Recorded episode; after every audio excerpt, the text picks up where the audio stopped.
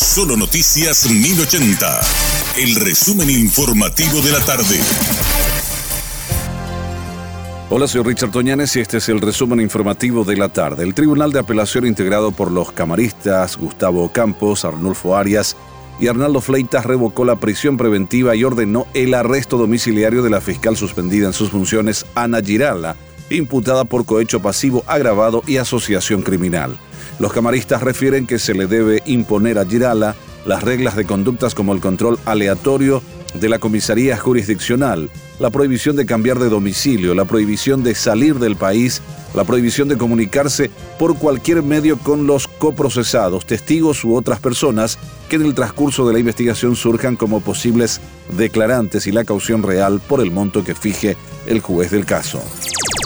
Una funcionaria de la ESAP presentó denuncia policial y fiscal en contra de un dirigente sindical del ente, a quien acusa por intento de abuso sexual en oficinas de la repartición ubicada en las calles José Verges y San José de la capital.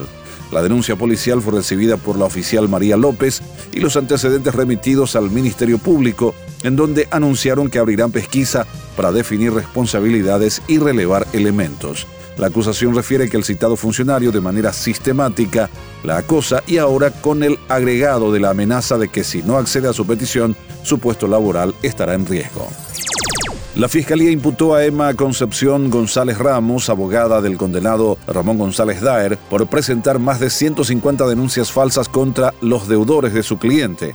La mujer también fue procesada por obstrucción a la restitución de bienes. De acuerdo con la imputación, González Dar denunciaba a sus víctimas bajo el patrocinio de su abogada por los hechos punibles de estafa y apropiación, utilizando la justicia como un sistema de aprietes para su beneficio. Un hombre identificado como Pánfilo Sosa Ribeiro, de 56 años de edad, perdió la vida tras ser aplastado por una barcaza. El dueño del local ubicado en Mariano Roque Alonso, Víctor Alejandro Flor, quien dio aviso a las autoridades, manifestó que la víctima se encontraba realizando trabajos de desarme de la barcaza. La policía informó que el hombre habría perdido la vida al instante. Desde el Ministerio de Salud Pública alertan sobre la reaparición de casos de meningitis que causan secuelas irreversibles en los niños. El director del programa ampliado de inmunizaciones, Héctor Castro, calificó como un retroceso brutal el resurgimiento de esta enfermedad.